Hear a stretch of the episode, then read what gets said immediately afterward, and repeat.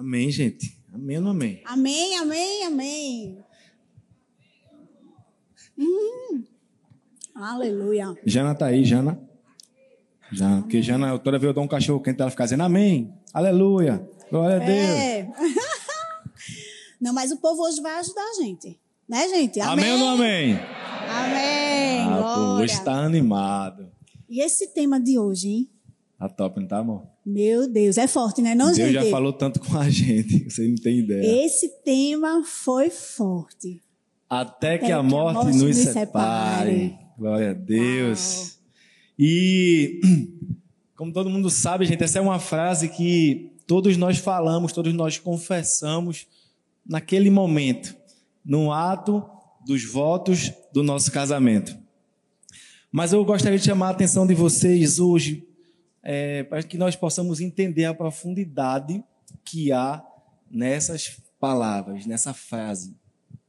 E a, a profundidade desse pacto, gente, muita gente não entende que é um pacto que vocês estão fazendo com o seu cônjuge e com Deus.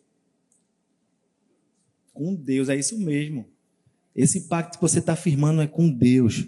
Por quê? Todo casamento só pode ser concretizado. Por quê? Porque um dia nasceu no coração de Deus o desejo de unir o homem e a mulher, a fim de constituir a família. E o que é que a Bíblia nos fala sobre esse assunto? É isso que nós vamos ver nessa noite. Lá em Gênesis, no capítulo 2, no verso 24, já começa nos trazendo um fundamento. Por isso deixa o homem pai e mãe e se une à sua mulher, tornando-se os dois uma só carne. Isso é tão verdade, gente, que até quem não acredita em Deus tem que entender. Porque quando a gente nasce, a gente recebe uma certidão de nascimento, é ou não é? E quando a gente casa, a gente só tem uma certidão. A certidão de casamento. A certidão de nascimento fica lá e só sai uma certidão. Então, querendo ou não, é uma só carne de todo jeito. E por mais que a gente queira contemporaneizar, palavra difícil colocar aqui pra gente. O nosso relacionamento, a perspectiva divina, a perspectiva de Deus sobre esse assunto nunca mudou. E a prova disso são os, são os dias que nós estamos vivendo hoje. Né? Nós vemos os nossos valores sendo atacados, sendo banalizados, banalizados por muitas vezes, destruídos diante de uma sociedade que tem cedido justamente a essa essa oposição que tem tentado se levantar. Eu digo tentado, porque como sempre o diabo ele só se levanta para cair de novo. Ele tenta, mas ele não vai conseguir. Ele tem tentado, né, através dessa oposição. E eu deixo te dizer uma verdade, para que você entenda já isso de uma vez por todas. Tem muita coisa por aí, tudo, tudo pode se modernizar, todas as coisas, menos a aliança que você fez com Deus e com o seu cônjuge. Isso não se moderniza, isso não muda. Amém? Então nós precisamos lutar, nós precisamos nos posicionar também a favor desses valores da família, do casamento que foram ensinados por Deus e estabelecidos em Sua palavra. A Bíblia diz que passarão céus e terra, mas a palavra dele permanece para sempre. Então, até que a morte nos separe, que é o tema da mensagem de hoje, vai incluir muita coisa. Assim como o Izzy falou aqui, Rosilene. Vai incluir adversidades, doenças, dor, desânimo, ausências. Independente do que esteja acontecendo, você e o seu parceiro deverão estar juntos sempre, gente. A todo tempo, todo momento. Nas dificuldades, principalmente. Na doença, na crise financeira também. É nesse momento onde a gente mostra que a gente está ali, a gente está de lado, onde o nosso parceiro pode contar com a gente. Então, são nesses momentos difíceis, porque lá fora, no mundo, o que é que eles ensinam? Que nesse momento da dificuldade vai cada um, é cada um por si. É cada um por si. Tem gente, tem gente lá fora, aqui não, bem longe de Paulista, que já casa pensando, não, a gente casa. Se não der certo, a gente separa. Está arrependido no nome de Jesus. Aqui não tem isso, não. Aqui a gente casa. E não importa o que acontecer, a gente vai permanecer junto até o fim. Amém. Porque todo mundo quer ver Deus, mas ninguém quer morrer antes do tempo, né? Ninguém quer morrer, ninguém. E se tiver, já, a gente já olha aqui, tem a intercessão está aí, a gente já repreende esse espírito de morte da sua vida. Então hoje nós queremos compartilhar com vocês três ensinamentos que, se colocados em prática, eu tenho certeza né, que vocês vão ter um casamento bem sucedido. E aí, vocês querem saber quais são? Amém. Vamos aprender, vamos embora. E então a gente vai refletir aí. O que para você tem sido morte? E em primeiro lugar, aquilo que você fala.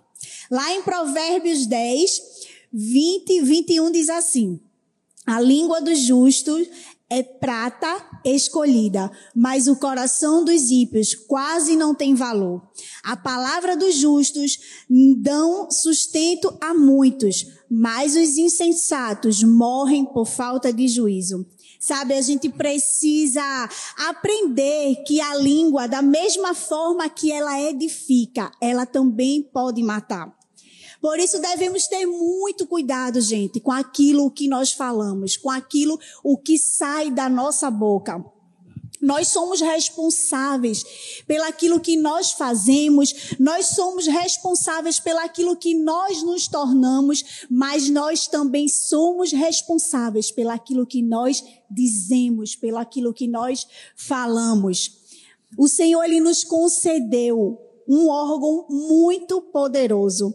E que órgão é esse? É o órgão que é capaz de dar a vida, de levar a vida, mas também é um órgão que é capaz de levar a morte. Que órgão é esse? É a nossa língua. Sabe, quando a gente fala, quando a gente abre a nossa boca, nós devemos abrir para quê? para a gente trazer palavra de bênção, para a gente profetizar, para a gente abençoar a vida do nosso cônjuge, para a gente adorar o Senhor. Não é para isso que a gente abre a nossa boca, é ou não é? É. Mas infelizmente, muitos têm sido destruídos pela falta de sabedoria. Por quê? Muitos não têm administrado o que têm falado. Muitos não têm tido o cuidado daquilo que estão falando. Muitas pessoas não se dão conta que quando estão abrindo a sua boca, eles mesmos estão destruindo o seu relacionamento, o seu casamento, pelas palavras que estão amaldiçoando um ao outro. A maioria das pessoas, muitas vezes, tem esse problema. Sabe? E que problema é esse? É de querer mudar a vida do outro. É ou não é? Muitas vezes no relacionamento, o que é que mais a gente pede a Deus? Senhor, em nome de Jesus, muda esse homem. Aí o homem diz assim: Senhor, quando é que o Senhor vai mudar essa mulher? Quando é que o Senhor vai fechar a boca dessa mulher, pai? Mas na maioria das vezes a gente nunca lembra de falar com Deus, abrir a nossa boca e dizer: Senhor, me muda. Senhor, me transforma. Senhor, muda as palavras da minha boca, que a minha língua venham para trazer bênçãos para o meu casamento, que as palavras que eu venha falar venham para abençoar o meu relacionamento, a minha família. É isso que nós devemos fazer, é abrir a nossa boca para trazer bênçãos. Lá em Mateus, a partir do verso, do capítulo 19, a partir do verso 3 ao 6, diz assim: Alguns fariseus chegaram perto dele e, querendo conseguir alguma prova contra ele, perguntaram: Será que pela nossa lei um homem pode, por qualquer motivo, mandar a sua esposa embora? Jesus respondeu: Por acaso vocês não leram o trecho das Escrituras que diz: No começo o Criador os fez homem e mulher? E Deus disse: Por isso o homem deixa o seu pai e a sua mãe para se unir com a sua mulher, e os dois se tornam uma só pessoa. Assim já não são mais duas pessoas, mas uma só. Portanto, que ninguém separe o que Deus uniu. E a pergunta que não quer calar: quem é que vai se atrever a separar aquilo que Deus uniu? Quem é que vai? Porque eu digo a vocês, minha gente, eu não, viu? Pela misericórdia. Mas agora eu quero, faz o seguinte, mulher, pega a sua mão, bota em cima na mão do seu marido agora. Olha um para o outro e diz assim: Eu jamais. Minha gente, eu não sei vocês, mas eu prefiro comer arroz queimado, cuscuz seco. Eu prefiro comer macaxeira dura. Ou eu vou até o fim, mas Deus me livre eu entrar numa enroscada com Deus. Se Deus diz para a gente não se separar, a gente não vai se separar. Amém. Até que a morte nos separe. Amém? Amém. Amém. Isso aí, amor. Sei que, que, tu, que tu ia falar quando os homens abrem a boca para dizer, mas eu acho que é a mulher que faz mais isso. Senhor, abre a cova. Abre a cova, Senhor. A mulher que faz essa oração. Meu filho, eu nunca é. fiz uma oração dessa, não. Tá repreendido. Pelo amor de Deus, o que é, é isso? uma só carne. Se um morrer, o outro morre também. E tu tava orando pra isso? Não, amor. Tô dizendo eu Pelo não. Eu não tô dizendo. Tu já oraste pra isso? Eu não tô dizendo não. Tô dizendo que as mulheres, as que estão aqui não. Acho que estão aqui não, As que estão no campus online também não. Amém. Elas estão rindo da amiga dela, da vizinha que ela conhece. Sim. Não é dela não, que ela tá rindo. Eita, Jesus. Eu vi uma, uma história que dizia assim: quem que é empresário, empreendedor, microempresário? Cadê? Cadê? Cadê vocês? Quando você vai contratar uma pessoa, você pede o que dela? Um currículo, né? E você vê tudo que ela já passou, todas as qualificações, tudo isso. E tem aquele estágio probatório, naquele aquele, aquele tempo todo e você faz um monte de perguntas entrevistas. Só que você faz isso quando para uma pessoa que você pode mandar embora a qualquer momento. Mas quando vai se casar, gente, antes do casamento, ninguém pega o currículo, né? Nem a mulher, nem o homem para saber. Deixa eu ver aqui, quem é a mãe dele, quem é o pai, quem é a mãe, como é que ele viveu. Ele gosta de trabalhar, não gosta. Porque depois é, é. até que a morte os separe. É tem que ver antes, porque aqui, ó, acabou de falar, não pode mandar embora, não. Não pode mandar, não, tem que aguentar. Não tem, tem isso de ir para casa de moinha, para casa de painho. Acabou, Acabou esse tempo. Né? Acabou, né, amor, esse tempo? Acabou. Acabou na nossa vida, mais não. Amém.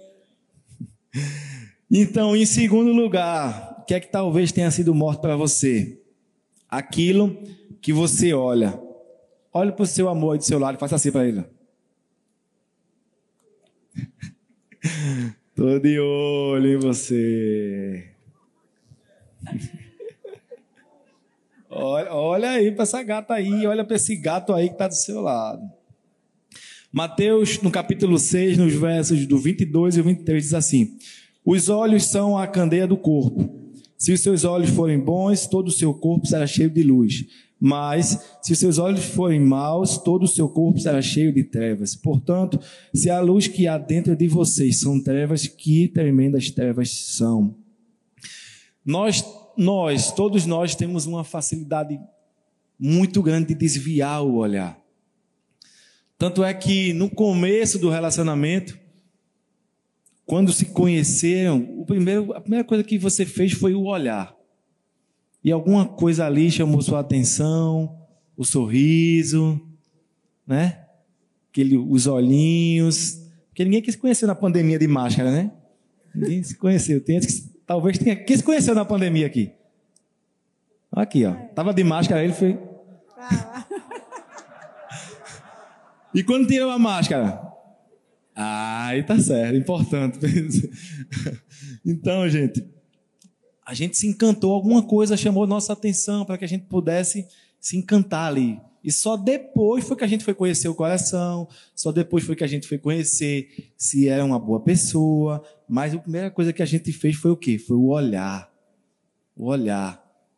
Ainda bem que só tem casado, porque tem um culto aqui, gente, para os solteiros. Eles ficam tudo olhando assim, não olha para o lado, não começa a. Tem que achar aqui dentro a pessoa que vai casar, rapaz. gente. Tem que pescar, olha para o teu é lado, aqui, olha pro É aqui que tem que achar a pessoa. Aí na hora do culto do UP, que foi ontem, dos solteiros, o solteiro senta de lado dos amigos, pô. Me ajuda, o pastor dá a oportunidade. Olha para a pessoa que está do seu lado, fala o coração. Aí está o amigo dele.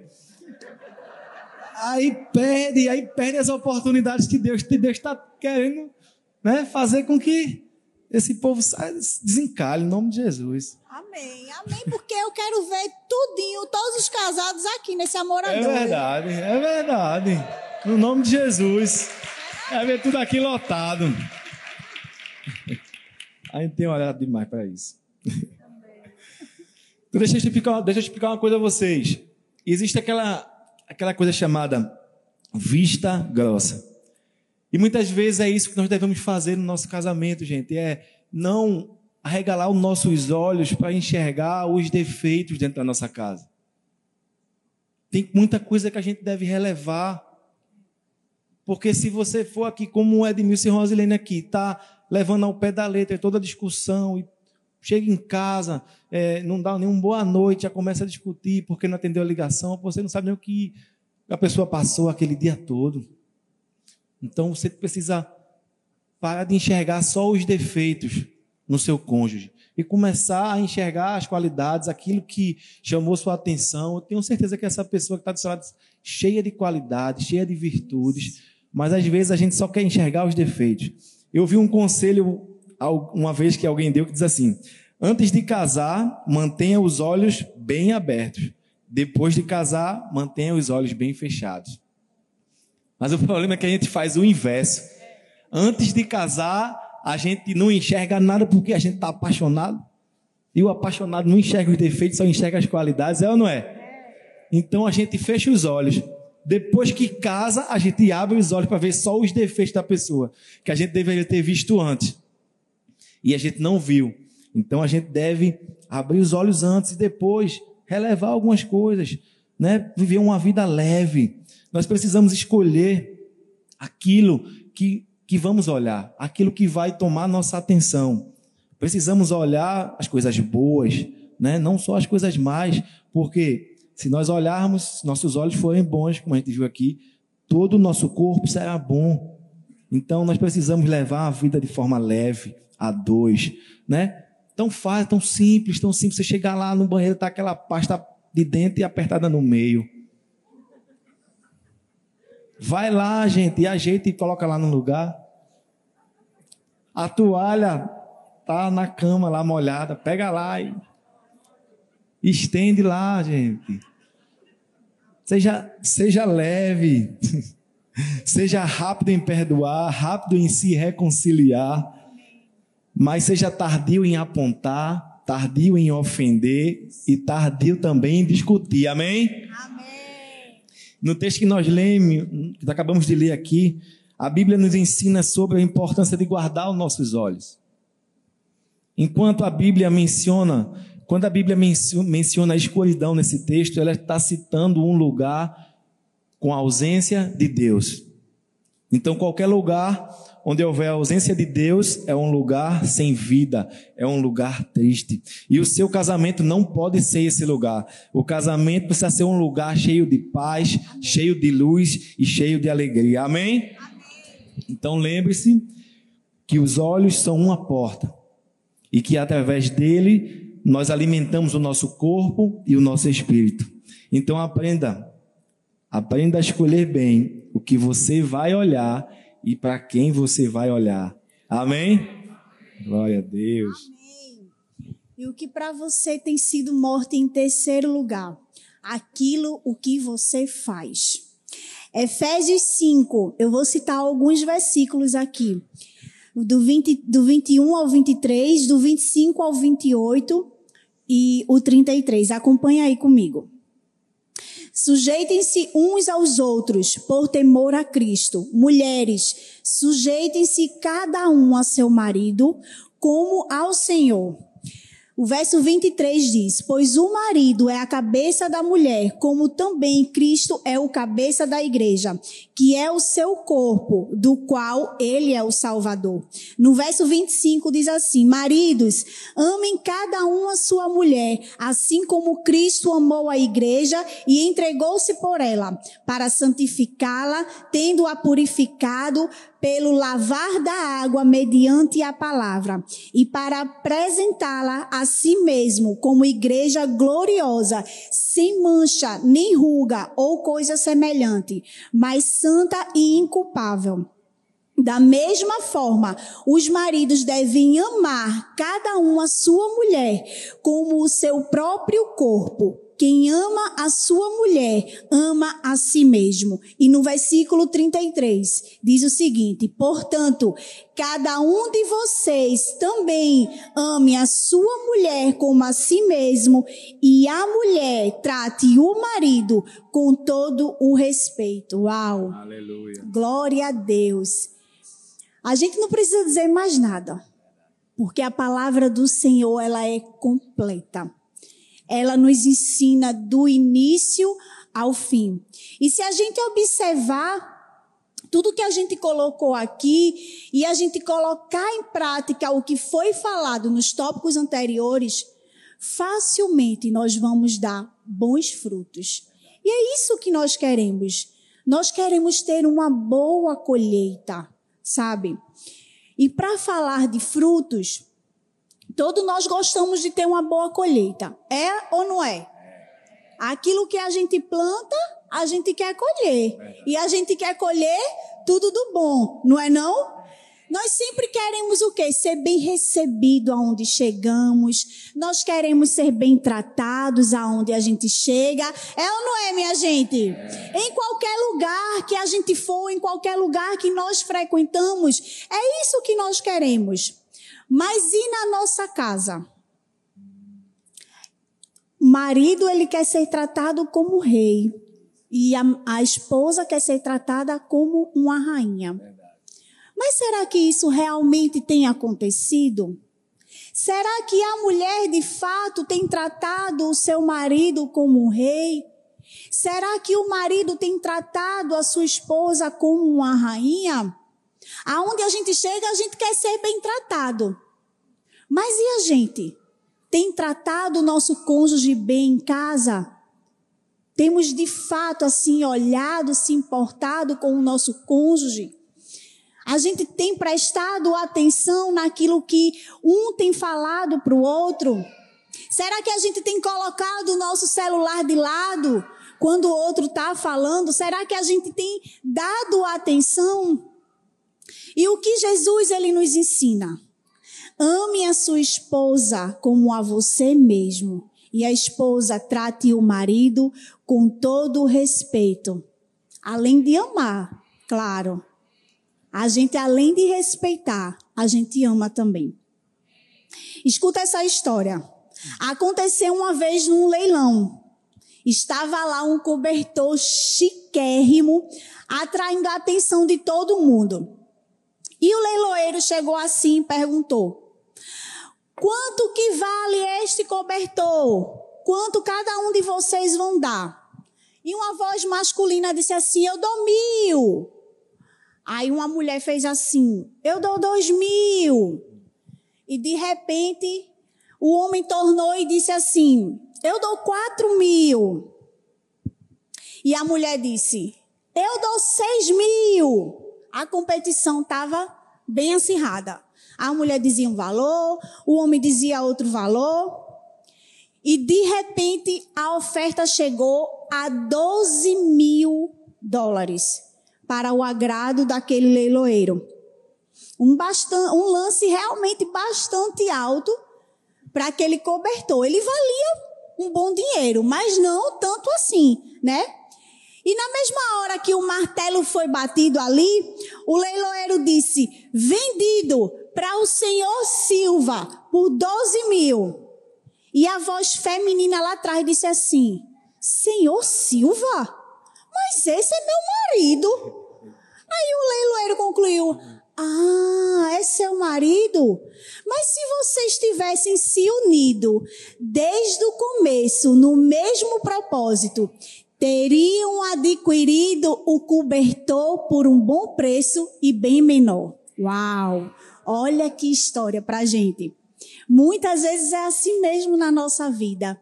Sabe, a gente não fica junto, a gente não conversa, a gente não se entende para um mesmo propósito. E mais lá na frente a gente, pô, quebra a cara. Não é verdade, gente? Veja como a rivalidade ela produz grandes prejuízos na nossa vida, principalmente no casamento. Entenda que tudo o que você deseja colher, receber do seu cônjuge, é plantado por você mesmo. Você tem todas as sementes necessárias para colher uma vida abundante, cheia de unidade, alegria e amor. Sabe? Tudo parte da gente, meu povo. Tudo parte de nós. Se a gente realmente quer uma boa colheita, a gente tem que plantar. A gente tem que plantar bem para poder colher um fruto bom. Você tem que plantar bem no seu casamento para que você tenha uma longa vida e próspera. Os dois unidos no mesmo propósito. Amém?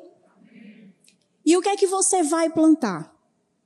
Você vai plantar respeito, você vai plantar intimidade, você vai plantar consideração, você vai plantar amor, você vai plantar companheirismo, você vai plantar alegria. Sabe, quando a gente se casa, a gente não casa para ser feliz, mas a gente casa para fazer o outro feliz. Então você tem que estar tá ali alegre, independente das situações. Eu sei que muitas vezes tem situações difíceis que deixa a gente para baixo. Mas nem por causa disso, gente, deixa isso estar tá afetando o seu relacionamento. Quando a gente está junto, quando a gente está unido, a gente consegue superar todas as dificuldades. Amém? Mas para isso, para que tudo isso aconteça, que a gente possa de fato ter uma vida transformadora, nós eu não só quero pensar que o meu marido vai, vai ser transformado, mas eu quero primeiro pensar que eu vou ser transformada por Deus, porque só Ele pode transformar a nossa vida. Só Ele pode trazer palavras de bênção na minha boca para que eu possa profetizar. Deus faz isso. Deus faz isso, Ele traz palavras de bênção na nossa boca. Mas é nós que temos que abrir e falar as bênçãos que o Senhor traz sobre a nossa vida. Amém? Amém. Nós somos um exemplo disso, né, amor? Enquanto Jéssica tentou me mudar, só fazia piorar a situação da nossa casa, do nosso relacionamento. Isso. Mas quando ela entendeu isso, fica de pé para parecer que está acabando.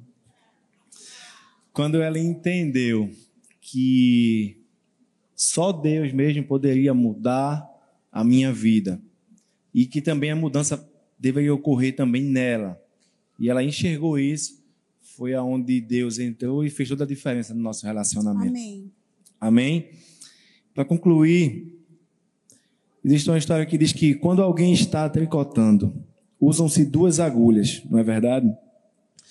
Uma mão direita e uma mão esquerda. E à medida que vai se tricotando, os dois fios, o direito e o esquerdo, se unem, a fim de tornar o tecido a malha propriamente dita. Assim é um homem e uma mulher no seu casamento. Os dois foram feitos de tal maneira a unir-se um ao outro, a fim de tecerem juntos um belíssimo tecido, para a glória de Deus, até que a morte os separe. Então decida hoje viver uma vida feliz em abundância, cuidando bem do que você fala, cuidando bem de onde você olha e o que você olha, e cuidando bem daquilo que você faz. Nesse momento eu gostaria de pedir que você ficasse de frente aí para o seu amor, olhando um para o outro, olhando nos olhos um do outro. Não fala nada nesse momento. Não fala nada. Olha aí bem dentro do olhinho dele, do olhinho dela. Não precisa falar nada agora. O louvor vai começar a entoar uma canção. Eu gostaria que vocês só se olhassem nesse momento.